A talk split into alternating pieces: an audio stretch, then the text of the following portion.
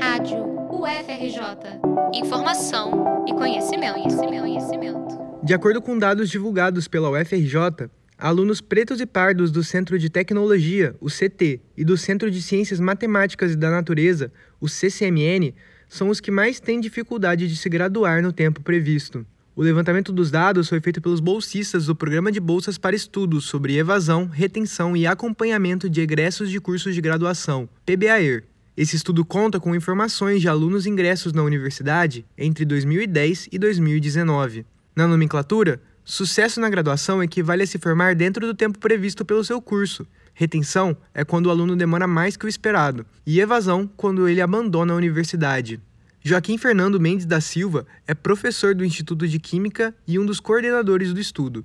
Para ele, o problema da retenção na universidade é multilateral, ou seja, não tem um motivo específico. Eles têm uma forte relação com questões é, socioeconômicas, né, envolvendo os nossos estudantes, e também né, algumas questões relacionadas aí ao capital cultural e social do, dos alunos da UFRJ.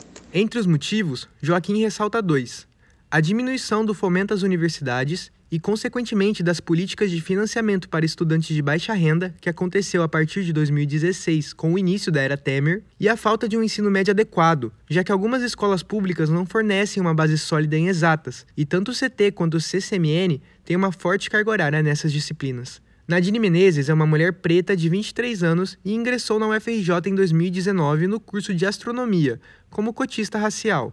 Hoje ela está no nono período e descreve sua experiência universitária como, abre aspas, tão legal quanto desafiadora. Em 2020, Nadine foi mais uma dos vários alunos que infelizmente trancaram a graduação para trabalhar. Eu levei acho que dois períodos sem puxar absolutamente nada. Em 2021, ela teve que atrasar novamente sua formatura. Neste caso, porque descobriu uma gravidez. Foi uma surpresa para mim e um baque também. Então, pós notícia de gravidez, eu não puxei mais nada. Quando seu filho tinha dois meses, ela voltou à universidade. Nadine diz que foi uma decisão difícil, mas que fez isso porque percebeu que se deixasse a graduação parada mais tempo, não voltaria.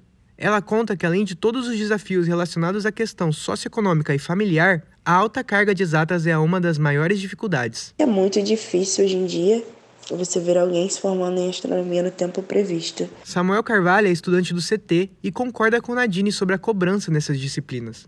Ele é um homem preto e está no terceiro período de engenharia ambiental. Vindo de uma escola pública, o futuro engenheiro relata que a carga horária de exatas é extensa desde o início do curso e assusta os calouros. Eu diria que foi metade da turma que desistiu, sabe? A quantidade de pessoas que desaparecem é, depois das primeiras provas é muito grande.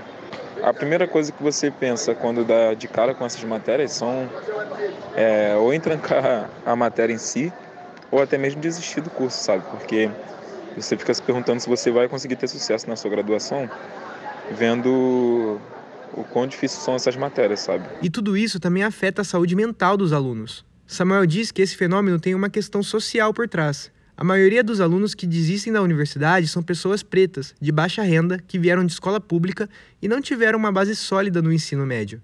Essa carência, infelizmente, acaba ficando por conta dos próprios alunos, já que a universidade não dá nenhum tipo de ajuda quanto a isso. Acho que a UFRJ meio que parou no tempo, né? De 10, 15 anos atrás, quando as pessoas que estavam dentro da, da UFRJ eram outras, né? Então, acho que ela tem que aprender ainda a receber a gente, que somos cotistas de escola pública, cotistas de renda, cotista racial. Relembrando que a pesquisa foi feita com dados de 2010 até 2019, antes da pandemia de Covid-19, que pode ter agravado a situação.